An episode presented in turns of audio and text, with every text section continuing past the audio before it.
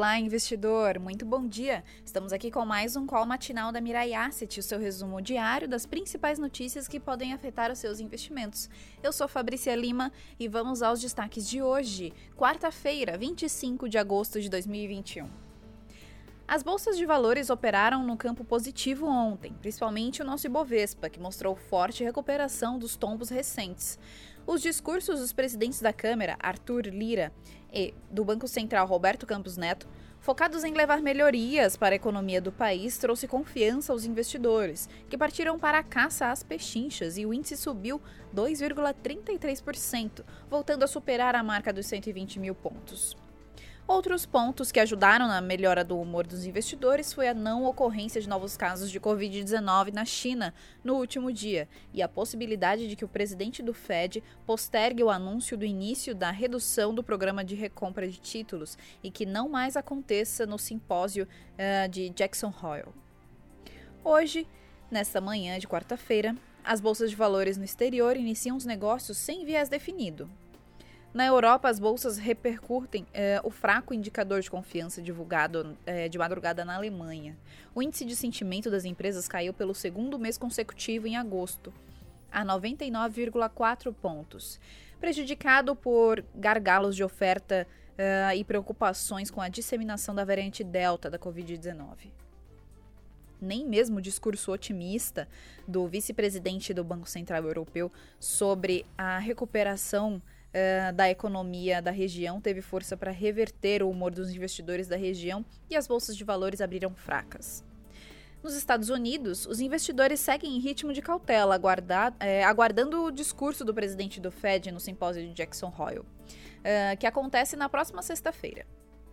Na agenda econômica de hoje, os destaques ficam por aqui com a divulgação do IPCA 15, mais 0,89% em agosto contra 0,72% em julho e acumula 5,81% no ano e 9,30% em 12 meses.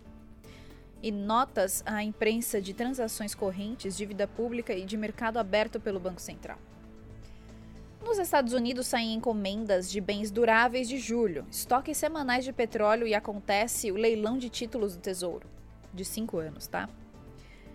A aparente melhora do humor entre os agentes de, em Brasília pode ajudar o Ibovespa a se manter no campo positivo no pregão de hoje, já que os preços das ações continuam descontados, mas vamos continuar dependendo uh, dos ruídos políticos ao longo do dia.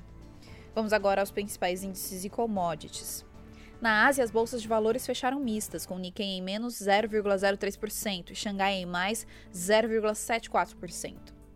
Na Europa, as bolsas abriram mistas, com Londres em mais 0,16%, Alemanha em menos 0,20% e França em mais 0,15%.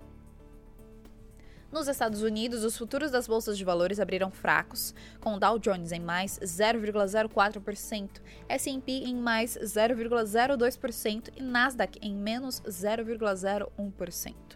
Bovespa Futuro abriu em menos 0,38% a 120.668 pontos.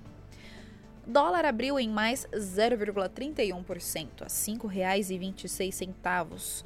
Petróleo WTI em mais 0,03% a 67, tá? 67,67 dólares o barril. Petróleo Brent em mais 0,18% a 71,32 dólares o barril. E o minério de ferro, o Porto de Qingdao, em mais 1,73% a 148,66 dólares a tonelada. O Ibovespa ontem fechou em mais 2,33%, conforme a gente já havia comentado no início, a 120.210 pontos.